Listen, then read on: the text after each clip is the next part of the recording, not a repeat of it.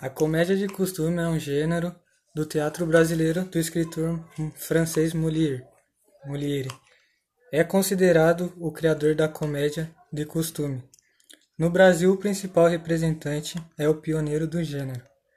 E Martins Pena, que caracterizou com um bom humor as graças e desventuras da sociedade brasileira. Arthur Avizedo autor muito popular e que retratou os costumes da sociedade brasileira.